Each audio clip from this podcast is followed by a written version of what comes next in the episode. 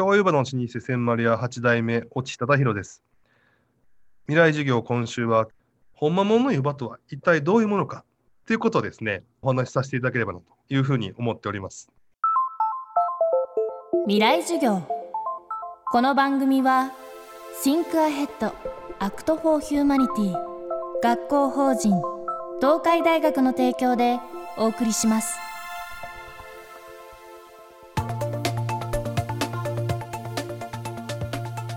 今週の講師は文化元年1804年から京都市場に店を構える京湯葉の老舗千丸屋の八代目越智忠弘さん。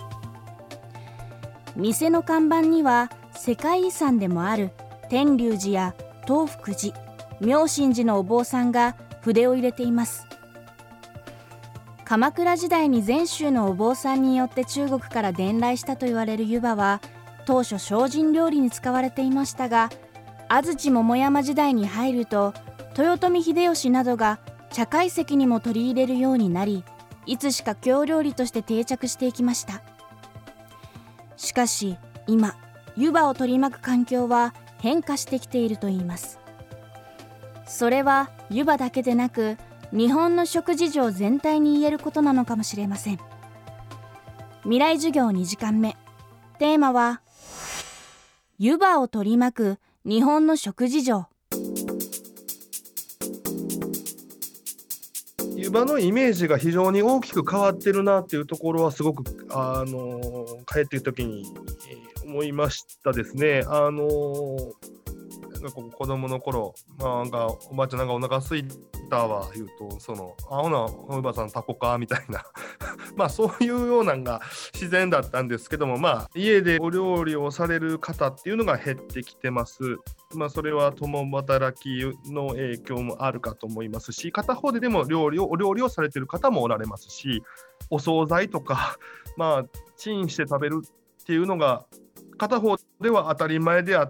な方もおられる中において、えー我々の役目というものはやはりご自宅で湯葉を楽しんでいただくお料理をしていただくということがベースにありますからそこの食に対する、えー感覚というものがですね今の日本の流れを見てますと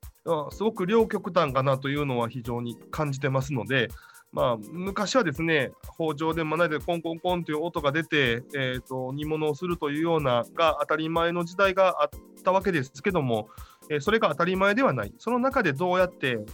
我々の湯葉というものをですね、えー、と皆様にお届けするかっていうところを見たときにですね、やはりうん時代の流れというものもあるなと、でもその流れに飲み込まれるのも嫌やし、どういうふうな打ち出し方をしていくべきなのかっていうのは大きく悩んでいる部分ではありますね。断食を終えた僧侶が最初に口にする食材として選ぶこともある栄養価が高い湯葉ですが越智忠宏さんがおすすめするのは昔ながらの乾燥湯葉。その栄養価は現在京都の大学と調査中とのことです。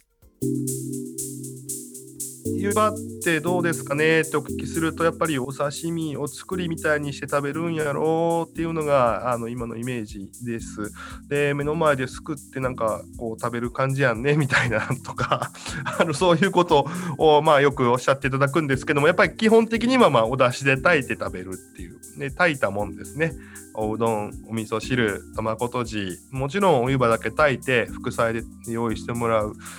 もちろん生湯葉も美味しいです。生というものは比較的ちょっと我々からすると特別なものというものですね。なので賞味期限も短いですし、まあ家族が集まる時にちょっと食べようかというような部分で柔らかかったり、こうドローっとしたようなあの印象があるんです。そういう食べ物なんですけども、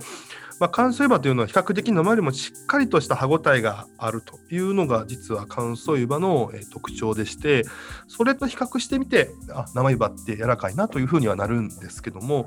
あとあの日持ちもしますしいろんなお料理にもパッと使える。あの水で戻して食べるとか乾物もんで水に戻さはるイメージ非常に多いですけども乾燥湯葉というのは水に戻さずにもそのまま入れたら食べれますんで意外とお手軽なんですよね。でどんなお料理にも湯葉入れておけば意外とグッと引き上げてくれますかね。そのお料理のなんグレードというのはあれですけどもこう見た目であったり、まあ、食感もなんですけどもちょっと入れるだけで花が出ますんで、まあ、そういうお使いをですね関西弁の方がしていただきやすいんじゃないかなと。あとあのー、感覚値のお話になりますがあの乾燥湯葉っていうのはですね実はすごい油が出てるんですよね。ちょっと正確なお話っていうところはあのー、今京都女子大学とですね分析をして来年1年かけてちゃんとしたお答えはできるかと思うんですけどもこの油というのはですね、大豆の油になりますので、その油にですね、旨味というものが非常にあります。なので、例えば炊き込みご飯にしていただくと、すごい油っぽさが出るんですよね。その油っていうと、ちょっとなんかこう、うんってなるんですけども、いや、全然その植物性の油で、自然な油ですから、すごくくどいとか、もったいとか、そういうのではなくてですね、やはりあの油にですね、旨味がありますので、まあ、そういったところが生湯葉とは違って、乾燥湯葉はあのその油が出るというのがですね、非常に面白いところかなと思いますね。今週の講師は千丸屋の8代目越智忠弘さん。テーマは湯葉を取り巻く日本の食事情でした。未来授業明日は老舗中の老舗が挑み続ける伝統と革新に迫ります。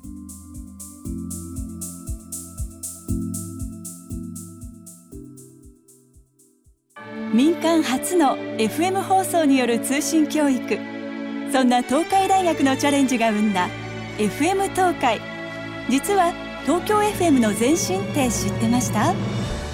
？Think Ahead Act for Humanity 学校法人東海大学。未来授業。この番組は Think Ahead Act for Humanity 学校法人東海大学の提供でお送りしました。